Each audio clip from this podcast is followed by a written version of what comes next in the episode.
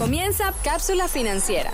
Durante esta hora conversaremos sobre la educación del dinero. Tendremos distintos invitados y te llevaremos de la mano para comenzar el futuro que te mereces. Bienvenidos a Cápsula Financiera. Muy buenos días y bienvenidos a Cápsula Financiera. En los micrófonos del día de hoy, Rodolfo Hernández y Valeria Corrales. Este programa fue posible gracias a los asesores hipotecarios de Pioneer Mortgage Funding Orlando.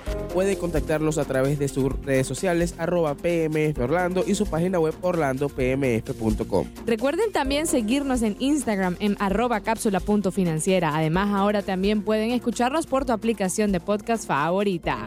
Valeria, ¿de qué estaremos hablando el día de hoy? El día de hoy vamos a estar hablando sobre el real estate boom y por qué todo el mundo se está mudando aquí a la Florida.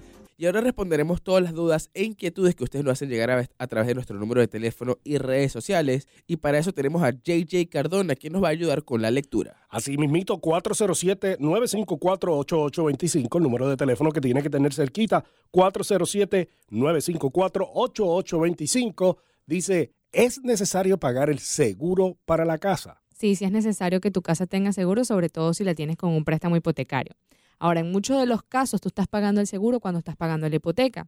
¿Por qué? Porque tú estás pagando en tu pago mensual, estás pagando principal interés, taxes y el seguro de la casa también los vas a tener ahí incluido. Entonces no tienes que pagar un seguro aparte, sino que lo vas a estar pagando en tu pago mensual. Ahora, tienes que estar muy pendiente que si tu seguro sube de precio, bueno, tú puedes estar también buscando un seguro fuera de ese y decirle al banco, mira, este es mi nuevo seguro con el nuevo precio. Y también tienes que estar pendiente, si tu seguro te lo cancelan, el banco va a ir a buscar otro seguro, el cual va a ser sumamente costoso. aunque yo lo estés pagando con el pago mensual, siempre está pendiente que tu seguro esté al día, que tenga los deducibles que tú estás buscando, pero siempre tienes que estar pagando un seguro para la casa si tiene una hipoteca. Listo. Ya sabe que el número de teléfono es 407-954-8825. 407-954-8825. Llame y haga su consulta, haga su cita y no se quede con ninguna duda. Dice, ¿puedo aplicar para un préstamo si mi crédito es muy bajo? Ahora, un crédito muy bajo es algo muy relativo, porque para mí un crédito bajo puede ser algo de 680 para abajo, para Valeria un crédito bajo puede ser 640 y para otra persona un crédito bajo puede ser 580. Ahora, lo mínimo que yo voy a recomendarte para aplicar una hipoteca va a ser un crédito de 600 a 620, ¿ok? Sin embargo, si tenemos el crédito más bajo de 600 a 620, no es que me voy a detener y me voy a rendir, no voy a comprar casa. Es ahí donde llega una preparación adicional que otras personas puede ser que no tengan. Vamos a sentarnos juntos, vamos a ver qué podemos hacer y vamos a prepararnos para a correr tu crédito, ver qué tenemos. Si tenemos, podemos hacer un plan nosotros mismos, te hacemos el plan.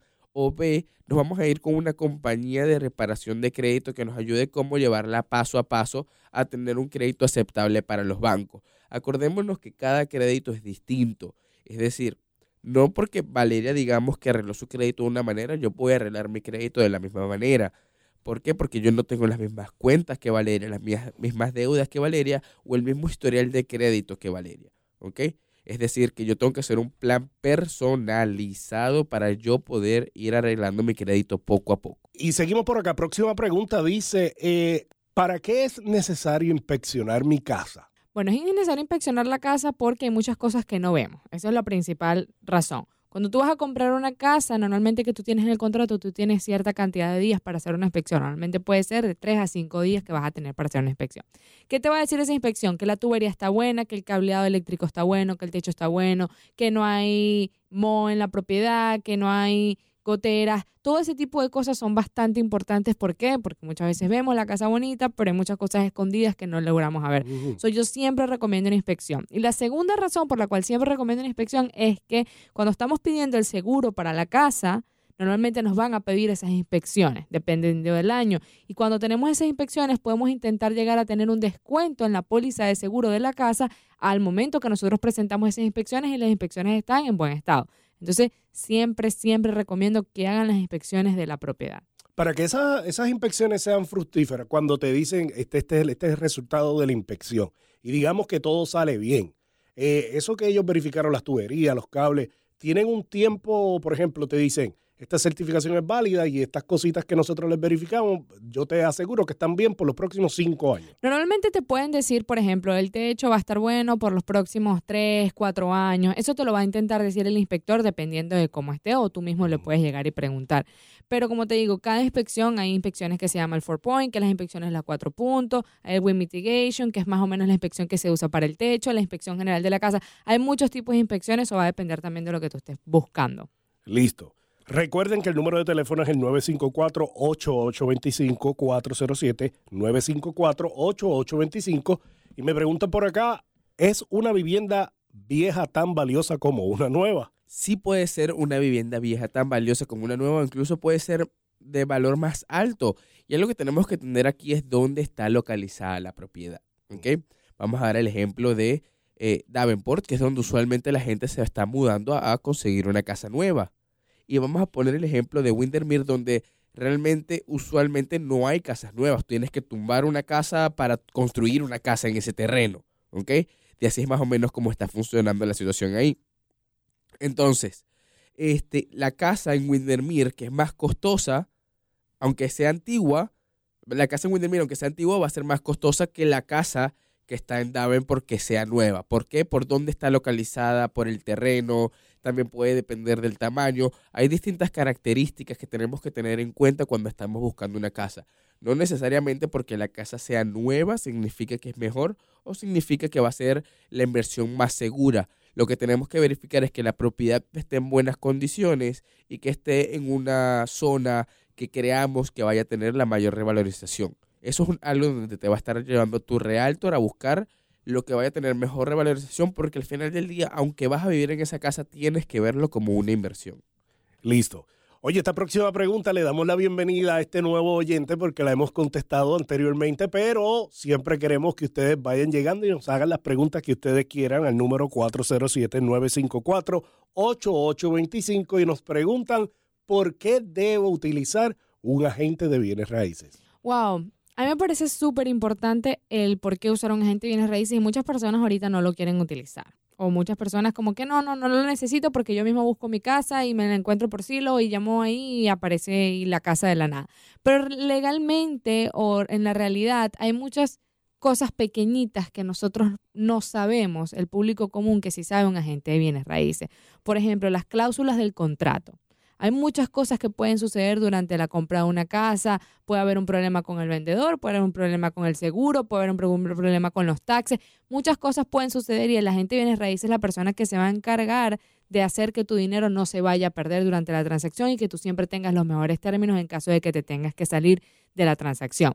Segundo, me parece que los agentes de bienes raíces saben exactamente cómo conseguir las mejores casas y, y hacer que tú puedas conseguir el contrato de esa casa. Ahorita estamos en un mercado donde no es que conseguir la casa, esa es la que me gusta, listo, me la van a dar. No, tú tienes que ir a pelear por esa casa a través de un contrato con los mejores términos. Y de verdad que pienso que los agentes bienes raíces se han preparado últimamente para poder pelear esos contratos y poder ganar esos contratos. Entonces, siempre decimos, y algo que escuchamos hace tiempo y siempre lo digo, y es que, primero, si tú estás comprando una casa, tú no vas a pagar a la gente bienes raíces, lo va a pagar el vendedor. Entonces, como que si tú vayas a ir a juicio, con un abogado y el abogado no lo vayas a pagar tú. ¿Por qué vas a ir solo para ese juicio si tienes a un abogado que no vas a pagar tú? Lo mismo sucede al momento de comprar una casa. Hace totalmente el sentido. Me preguntan por acá, ¿qué es el HOA o el HOA? el HOA o el HOA es la asociación de dueños de la propiedad, del condominio, también puede ser conocido así, o la administración. Eh, este va a depender del tipo de propiedad que estés comprando y dónde esté localizado. Y el HOA va a ser el encargado de, bueno, que mantener las reglas de, la casa, de, la asociación, del condominio. Tremenditos que son algunos. Sí, sí, son. Tremenditos. Los que te van a decir, bueno, vamos a poner un gate con guardia o no vamos a poner gate con guardia, vamos a mantener la piscina, vamos a poner a alguien que nos corte el césped. Tienes que recortarlo los sábados, si no... Sí, los que pueden poner las reglas de que aunque no vamos a poner a alguien, el césped tiene que estar recortado, no puede haber carros parados en la calle. No puedes mecanear. Eh, eso, todo esa regla va a ser el HOA, ¿ok? Eh, y el HOA va a tener distintos costos también dependiendo de qué ofrecen. Si nos vamos por una casa donde de vez en cuando cortan el césped, o mejor dicho, no hacen nada, vamos a estar pagando entre 80 a 21 dólares mensuales. Incluso puede que no paguemos HOA. Si nos vamos con una casa vacacional que tiene cinco canchas de tenis, tres de básquetbol, una piscina con tobogán, vas a estar pagando aproximadamente unos 500, 600 dólares mensuales, nada más en HOA. Sí, eh, he visto mucho, bueno, he visto complejos de acceso de seguridad y ellos, esas son las más que tienden a tener ese costo alto de, de HOA. Dice, ¿es conveniente comprar una casa que tenga HOA? Bueno, eh, eso es una pregunta muy personal. Una pregunta, de verdad, ¿todas tienen? No, no, no importa, No. no, ok. No, no, no, no todas tienen, no todas tienen HOA. Eh, pero eso es una pregunta muy personal porque, por ejemplo, en estos días estaba hablando con una familia, entonces me decían, no, mira, o sea, la casa que compremos, a juro, no puede tener asociación. Y yo, pero ¿por qué? En este caso, las personas tienen camiones y tienen trailers. Y normalmente las asociaciones son muy delicadas con los trailers de los camiones, que no puede estar en la calle, que no me puedes tapar la calle. So X o Y, Z, depende de tu situación. Por ejemplo, como estábamos hablando ahorita, de la gente que hace mecánica, hay asociaciones que no dejan que tú hagas mecánica, que tú repares un carro ahí. O sea, muchísimas cosas que tú vas a saber si te convienen o no te convienen. Ahora, por ejemplo, si eres como yo, que es mentira que tú vas a ir a cortar la grama. Sea, no hay manera de que yo vaya a ir a cortar la grama. Obviamente a mí me conviene una asociación que tenga HOA. ¿Por qué? Porque ellos vienen con ese servicio incluido. Lo voy a pagar mensual porque obviamente nada de eso va a ser gratis, los vas a pagar, pero vas a tener las comodidades, como dice Rodolfo, si quieres algo que tenga canchas, que tenga piscinas, que tenga todo eso, te conviene hacer una asociación. Si tú sabes tu estilo de vida y ya has vivido en una asociación que tiene HOA y lo detestas porque sabes que no te funciona, simplemente sabes que tienes que buscar propiedades que no tengan asociaciones para que no te vayan a molestar tu estilo de vida. Y hoy en Cápsula Financiera estaremos hablando sobre el real estate boom y por qué todo el mundo se quiere mudar al estado de la Florida. Ya hemos visto que últimamente todos están queriendo venir para acá, para el estado soleado, el estado de los cítricos, el estado peninsular, Sunny Florida. Es conocida por muchísimos nombres aquí la Florida, pero lo que sabemos es que muchas personas están buscando por sus incre- increíbles oportunidades que tienen aquí. Ya no cabe más gente que no vengan nada para acá, que se vaya. ya, ya está bueno ya. Y se dice que para este 2022 comprar en una casa en la Florida es una de las mejores inversiones que pueden tener. Según distintos estudios, la Florida lleva estando en el top como desde el 2015, 2016, siempre constantemente Florida, Florida, Florida, Florida, Florida. Este, y esto se da ya desde que su economía es estable y es muy atractivo el mercado inmobiliario, hasta sus mejores universidades y atracciones familiares. No es de extrañar que Florida haya crecido un asombroso 14.6% desde el 2010. Estamos hablando de un número bárbaro, gigante. No, no, nosotros nos hemos dado cuenta, hasta los que viven aquí, sobre todo las personas que tienen más años, yo tengo apenas 6, 7 años acá en la Florida, pero personas que ya tienen 15 años acá me dicen que el crecimiento de acá de la Florida, de parte de personas que han venido afuera, tanto de los mismos Estados Unidos como dentro de los Estados Unidos, tanto personas que vienen como dentro de los Estados Unidos como fuera de los Estados Unidos, se han visto que han hecho crecer la Florida de una manera monstruosa. Y ahora, ¿de dónde está viniendo tanta gente? Bueno, estamos viendo que primero viene mucha gente internacional. ¿Por qué? Porque en la Florida se habla español en todos lados. Y se viene mucha gente para Miami y se viene mucha gente este, para Orlando. Y les voy a dar esta anécdota que me contaron el otro día que pasó en un, en un Wendy's de Hialeah. Y es que fue una americana a pedir su comida. Esto fue hace poco, te estoy hablando hace como tres semanas que sucedió. Ella fue a pedir su comida en, en- en el Wendy's y nadie la pudo atender porque no hablaban inglés. Hay- En Hialeah hay letreros que dicen We speak English. En vez de decir que usted encuentra aquí letreros que dicen Ah. We speak Spanish, allá Pero- tú encuentras lugares que dicen We speak English. Eso había pasado en un Taco Bell que se hizo súper viral porque, bueno, en el Taco Bell a, la, a la muchacha que estaba pidiendo la trataron súper mal. Le dijeron, mira, no, no, no, aquí No hay nadie. Aquí, Sí. pero la trataron mal. Le dijeron, mira, tú no puedes pedir acá. ¿Qué te pasa? Estás aquí en Hialeah. ¿Cómo tú vas a venir a comer en inglés? O sea, le salieron con una cosa así y se hizo súper viral. Salieron las noticias. Parece que, bueno, la muchacha obviamente la, la tuvieron que despedir, la que estuvo tratando mal a la persona porque no hablaba en inglés. Pero, este, pienso que también hay muchos otros eh, factores. Claro, El claro, clima. pero para, para mí esto es uno de los principales para el internacional. Entonces, este, estás viniendo de un estado donde hay más facilidad de hablar tu propio idioma, de, de entrar, de buscar trabajo, este, y está la familia. Lo que estábamos hablando también con Eso era. otros inmigrantes y es, por ejemplo, tengo un cliente que se fue para Texas, pero no tiene familia en Texas. Toda su familia está aquí en la Florida. Y, y es deprimente, pues no, no tiene a nadie allá en Texas. Aquí se siente como en familia.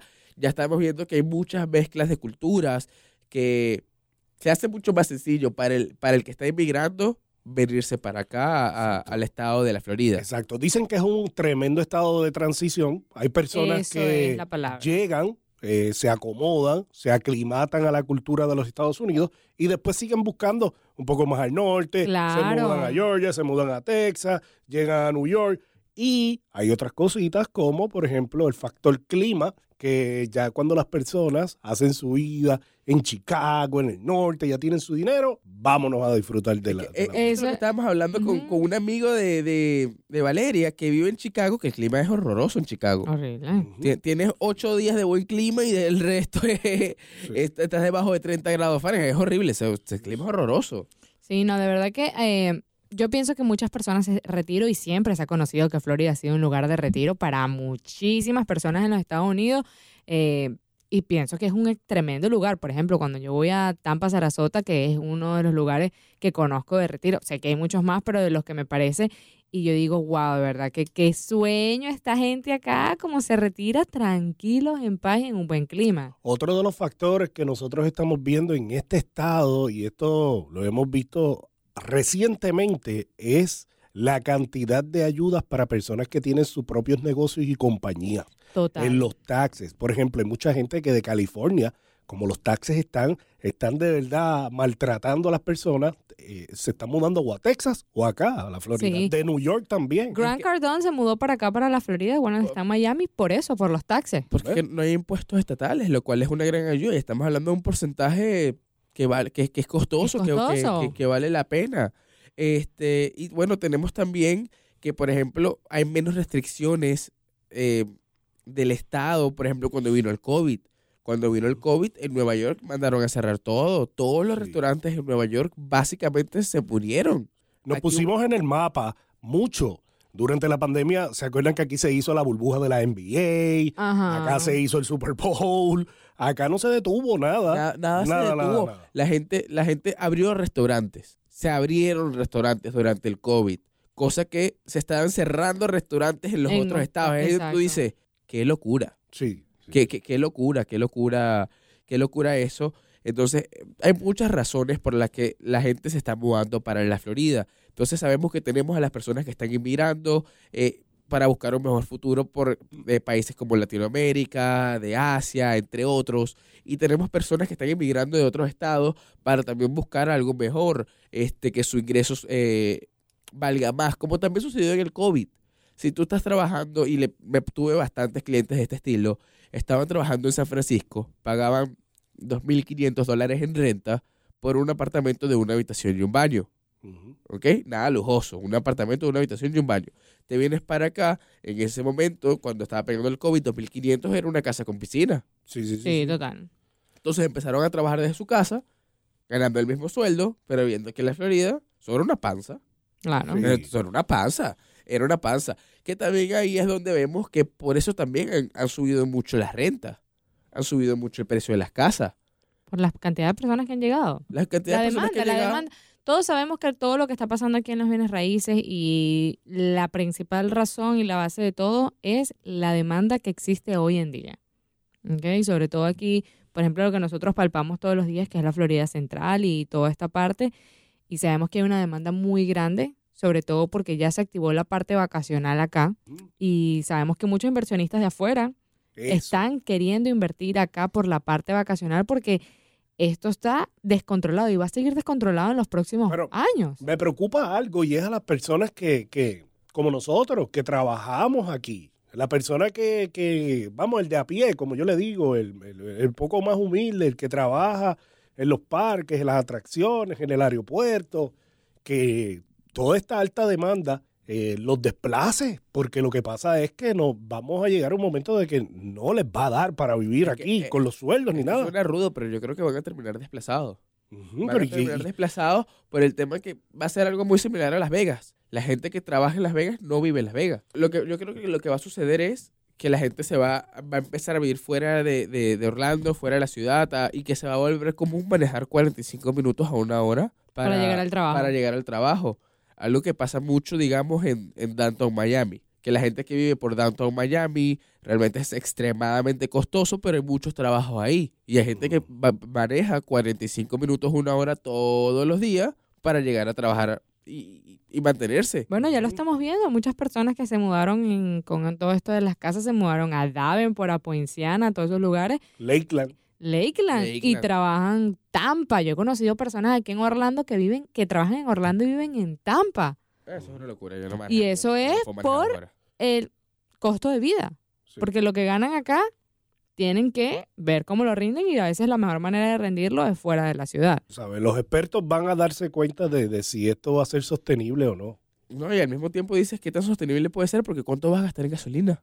Por eso te digo. ¿Cuánto vas a gastar en mantenimiento de vehículo?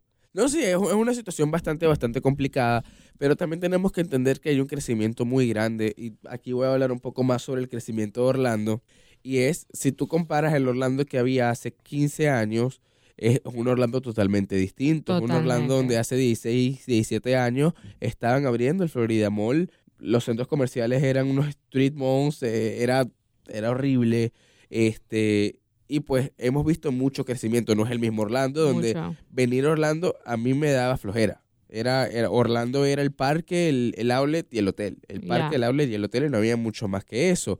Y aunque Disney sigue siendo el empleador número uno en el centro de la Florida, estamos viendo mucho crecimiento de distintas compañías. Lo hemos mencionado en muchos episodios. Disney movió a una gran cantidad de empleados para la Florida, lo cual obviamente nos afecta y mueve muchísimo la demanda de las propiedades. Luego tenemos compañías que están comprando terrenos, compañías que están invirtiendo mucho dinero acá. Tenemos Lake Nona, que es la zona médica, donde estamos viendo que muchos doctores y muchos inversionistas de, esa, de ese medio están viniendo para acá. Eh, tenemos las canchas de tenis, que son las canchas de tenis más grandes en los Estados Unidos. Tenemos Neon City, donde compañías como Tesla están invirtiendo en hacer terrenos. Tenemos em, Winter Park, donde muchas compañías financieras están invirtiendo dinero para muchas compañías financieras están invirtiendo dinero para hacer algo muy similar a Wall Street, un Wall Street 2 aquí en los Estados Unidos y tú ves Winter Park ahorita y ya parece una ciudad Sí, financiera. parece. no es lo mismo que Winter Park hace cinco años. Ya se llevaron los chivos. sí, sí, se llevaron. El, el- la ampliación del aeropuerto de acá también. wow, sí, eso va a ser La, genial. la ampliación del aeropuerto. Yo tuve la oportunidad La de ir la al Terminal C. del tren. Yo tuve la, la, la oportunidad de ir al Terminal C y es hermoso. De verdad, es muy bonito, tiene mucha tecnología, es amplio, es grande y, y es una ampliación que hacía falta porque el, Pero el que es bien moderno. Sí, la, la ampliación del, del, del aeropuerto hacía falta porque esto es uno de los aeropuertos más concurridos de los Estados Unidos. Sí, total. Luego tenemos el tren bala, que es el tren que va supuestamente, a por lo que están diciendo, de Miami a Orlando en 45 minutos. Tuve la oportunidad de conocer a una persona que está trabajando ahí y me dijo que eso está listo. Pero no, eso ya está listo.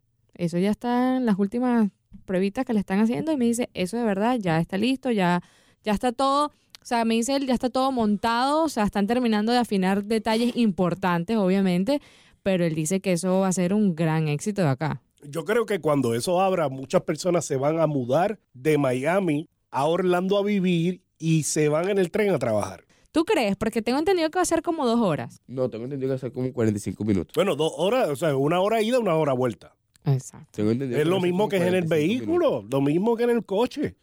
Lo mismo que ahora mismo alguien que vive Y, sin- en Deltona y no- trabaja no en el downtown. y no puedes decir que es lo mismo porque no estás manejando. Exacto. Puedes estar trabajando desde el tren. Ahora, Puedes estar leyendo desde el tren. va a tener paradas. Creo que no, principalmente. No, no va a tener paradas así como que, no tengo toda la información aún, pero tengo entendido que no va a tener paradas así como que ta, no. ¿Eh? Derecho, Orlando, Orlando, Miami. ¿Ok?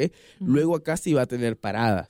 Exacto. Acá- o sea, cuando llegue ya a Orlando, tienen sus paradas acá. Perfecto. que va a ser Disney, que va a ser este. Porque existe, Tampa. el medio de transporte está el Amtrak, pero te tardas tres horas, cuatro horas. Exacto. no sirve, Que si- que si no tú lo manejaras, pero ya con la facilidad de que sean 45 minutos, Exacto. hay que ver a, a qué horas salen, a qué horas son los, los, los, los- los rides. O sea, si es, por ejemplo, 7 de la mañana, 9 de la mañana y 10 de la mañana. Yo estoy muy emocionada por eso. Yo tengo rato escuchando eso y de verdad que yo, yo soy de las que yo quiero montarme y quiero probar cómo es la cosa. Entonces, además de eso, tenemos un nuevo parque que va a ser el parque de Universal. Uy, sí. El nuevo parque de Mario Bros. que va a ser muy similar al parque que tienen en Japón. Estoy súper emocionado por ese parque. Sí. Entonces, eso es algo que nos dice que Universal no va a poner millones de dólares después de una pandemia si no cree que eso va a ser un gran boom. ¿Ok? Y están invirtiendo ese dinero, van a creer que es un, creen que es un gran boom y estamos viendo muchas cosas interesantes. Y están intentando también en cierta parte, creo que Disney está intentando hacer también Orlando un poco más lujoso. ¿Ok? ¿Por qué lo dice? Eh, porque la, tuve la oportunidad de ir a los hoteles que, que abrieron, el, el Ujú. nuevo JW, tenemos dos JW aquí en Orlando, uno está en Bonnet Creek y en esa misma zona está el Waldorf Astoria, está un Ritz Carlton, está- están distintos tipos de hoteles que son hoteles de lujo. No le pregunten a Rolfo porque se la pasa en hotel en hotel, no, pero sé. Ok. Entonces creo que Disney está también invirtiendo en hacer eh, de la Florida algo un poco más de lujo, algo un poco más costoso, ¿ok? Y todo esto lleva a que la gente compre más propiedades, compre más casas. ¿Por qué? Porque yo quiero invertir mi lugar en un estado que sea seguro, en una ciudad que sea seguro. Entre más seguro sea para mí, mucho mejor, porque yo no quiero perder mi dinero. Por eso estamos viendo que las propiedades van a seguir subiendo de valor. Además, si tú ves que hace un año un amigo compró una casa aquí en la Florida y la casa ha subido de precio, pues tú muy probablemente te vas a llevar a, a- a- invertir la casa y comprar una casa ahí en la Florida. Claro. Y sabemos que muchos inversionistas, muchos desarrolladores están construyendo aquí en la Florida, por ejemplo, alrededor de sus Orlandos o mucho más allá. Y es por eso, porque están, están viendo cuando hace mucho tiempo atrás, cuando tú empezás a construir en esas zonas, no se vendían las propiedades. ¿Por qué? Porque estaban muy lejos de lo que está el desarrollo como tal. Pero el desarrollo se ha ampliado tanto y tienen tantos proyectos alrededor como tal de la Florida 45 minutos, una hora, dos horas aquí mismo de lo que es Orlando, el, el- los parques, sigue habiendo fuentes de empleo, sigue habiendo donde las personas y están pudiendo desarrollar en esos lugares, sacarle un buen retorno y todavía las personas van a poder seguir comprando en todas esas áreas, es algo que me parece súper increíble. Otra de las cosas que aquí en la Florida tenemos y es uno de los centros de distribución más grandes que es en Lakeland. Ahí está Amazon, ahí están todas las compañías que tienen su distribución. Básicamente es un hub gigante, el área de Lakeland, con todos los camiones, Total. todos los vagones. Ahí tiene Amazon un aeropuerto. Tienes la universidad, Todo. la Universidad Politécnica, que es una universidad increíble de acá. Este, he tenido la oportunidad de pasar, de entrar, de ver, de conocer, y es una universidad excelente, de verdad que sí. Y además de universidades también en la Florida, Aquí este, está la muchas, Universidad de la Florida, que está en el Eso es lo que iba. nacional en escuelas públicas de los Estados Unidos. eso Y es ya algo que tenemos que tomar en cuenta también. Pero vemos que si vemos que el corredor de la Interestatal 4 ya, por ejemplo, tiene desarrollo eh, en cada de los puntos. Tienes acá en Orlando, tienes en Lakeland, tienes, sigues hasta Tampa, ya en Tampa, bueno. eh, Tampa es otra ciudad que está en un crecimiento cosa. absurdo. Tampa es una, una ciudad que poco a poco se está convirtiendo en, en un puerto importante. En el estado de la Florida se está volviendo mucho más importante y yo creo que en un futuro mediano se va a em- eh, convertir en un puerto importante a nivel nacional. ¿Ok? Y eso pasa en Miami. Miami es uno de los puertos más importantes que tenemos a nivel nacional. Miami es Miami, tiene tanto dinero, por decirlo así, por el puerto. Entonces imagínate que tengamos dos puertos sumamente importantes y que conecten a Orlando y Tampa en aproximadamente una hora y media con este tren bala. Que más arribita tenemos el de Jacksonville, que, es, otro, que es otro puerto súper importante. Súper. Entonces ahí es donde tú dices, hay mucho dinero que se está viniendo para acá, para la Florida. Hay mucho dinero que se está moviendo constantemente y es algo que de verdad yo creo que va, va a venir mucha más gente. Se va a venir mucha más gente. Triste para los locales hasta cierto punto, sí. Porque va a haber personas que van a ser desplazadas, que hay que ver cómo se soluciona eso para que no se vean tan afectadas esas familias. Pero también se ve que hay mucha oportunidad de crecimiento a las personas que logren montarse en estas oportunidades. Pero yo siento que el número de personas desplazadas va a ser bien grande, va a ser alto, porque esta ciudad tuvo la oportunidad de que las primeras personas que llegaron a ese desarrollo hace 10 años atrás se pudieran ubicar en el área de Osceola County, Exacto. todas estas áreas bastante cerca de lo que es el Orlando Metro Area. Ujú. Ahora esas personas van a tener que salir de esas Sí. áreas. Y ahí es el problema. Es muchas las personas.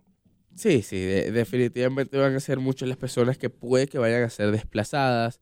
Este, sin embargo, también creo que se van a abrir otras oportunidades de empleo y que poco a poco capaz van a ir subiendo los ingresos acá en la Florida. El tema es que los precios suben primero y después suben los ingresos y es ahí donde vamos a Eh, tener Exacto. Tienes tu, momento de, de tambaleo ahí. un tiempo de tambaleo. Sin embargo, eventualmente yo creo que los precios van a ir subiendo y que bueno, esto va a ser un estado que va a terminar, aunque sea un poco complicado, va a terminar como Nueva York o va a terminar como, como California, va a ser un estado costoso. California. Va a ser un estado costoso, ya estamos empezando a ver este, los costos como han subido de rápido. Pero les pregunto acá, si se tuviesen que mudar, supongamos que nos está escuchando una persona que está fuera de la Florida y quiere mudarse acá, ¿qué zona le dirían que se mudara? Depende, depende de, de- del estado socioeconómico, de qué es lo que están buscando. Depende. ¿Quieres fiesta? Vete para Miami. ¿Quieres tranquilidad? Vete para Orlando. Algo económico, vete para Jacksonville. Si quiero empezar desde cero. Yo le recomendaría que se viniera para Orlando. A mí me gusta mucho Orlando. Yo no me mudo a Orlando. No, ni yo tampoco. Yo le diría que se venga aquí a Orlando. Tiene demasiadas oportunidades. Yo también veo que aquí hay muchas oportunidades. demasiadas Pues, oportunidades. Aquí muchas, muchas, muchas oportunidades. Eh, si es una persona que tiene familia, este lugar es espectacular para criar hijos porque tienes Y entretenimiento. es limpio. Es limpio. Sí. Nosotros no nos damos cuenta de qué tan limpia es nuestra ciudad y qué tan importante es tener una ciudad limpia. Sí. Eh, y, y a las personas que nos puedan estar escuchando desde San Diego, a mí personalmente no me gusta San Diego porque San Diego es una ciudad que a mí me parece que es demasiado sucia. Ay, me encantó San Diego. Sí. A mí me parece que es muy sucia. Yo no puedo vivir en una ciudad tan sucia. Pero eso sí es verdad, eso sí es verdad. Por ejemplo, cuando uno sale de viaje y uno va para otras ciudades, eh, uno dice, ah, este, este- esto sí está sucio. Y uno no se da cuenta acá Pero- lo limpio que puede estar. Pero no tienen que así a lo mejor dar un viaje tan grande. Es como ir a Tampa y te das cuenta del contraste. sí. Te das cuenta de lo que es. Y es el monstruo Disney. Esta es la ciudad mágica de Ellos la Disney. cuidan. Esto lo cuidan, o sea, o por lo menos el- eh, la ciudad de Orlando se, se procura por, porque esto esté las carreteras cuidadas, en buenas condiciones, tú no ves ahí este como que la grama, es súper perdido todo, tú lo ves bastante bien. Ahora, Valeria, ¿tú crees que vayamos a tener mejor transporte público? Bueno, este, yo tuve la oportunidad de estar aquí un año eh, cuando llegué y usar el transporte público de acá. Horrible.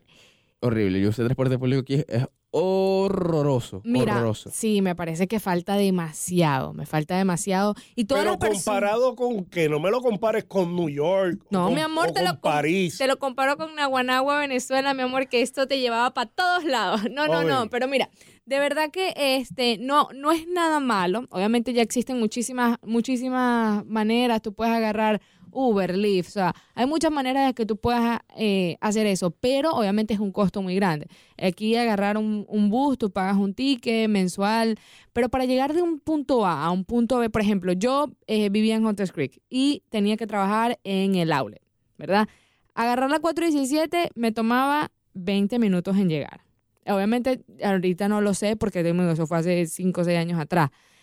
Pero yo me tomaba dos horas en la ruta llegar de mi casa al trabajo porque simplemente no agarraba lo que vendría siendo la autopista. Sí. So, ¿Qué locura es esa? No, duro, duro, duro, duro. ¿Qué locura es esa? Entonces, como te digo, si trabajas en el Florida Mall, chévere porque tienes la estación que una de las principales ahí. Pero del resto del transporte, ir de un lugar a otro, de un punto A a un punto B es muy complicado. Por ejemplo, vas a New York. Yo sé que a veces muchas personas no quieren mucho lo del metro, pero tra- transportarse en New York, en Chicago, me parece que me pareció excelente. Sí. Excelente, uno llega rápido, uno no uno, uno resuelve y me parece lo máximo. Pero bueno, déjenos saber ustedes qué opinas sobre la Florida. ¿Crees que eh, vayan a desplazar a las personas? ¿Cómo crees que se esté manejando toda esta situación? ¿Y qué crees que pu- puedan hacer el Estado y los gobernadores locales para mejorar la situación de, estos- de los floridianos? Muchísimas gracias por escucharnos. Este programa fue posible gracias a los asesores hipotecarios de Pioneer Mortgage Funding Orlando. En la conducción del programa, Valeria Corrales y Rodolfo Hernández. En la producción y operación, Angélica Clayt y JJ Cardona. Gracias por escucharnos. Hasta el próximo sábado. Cápsula financiera.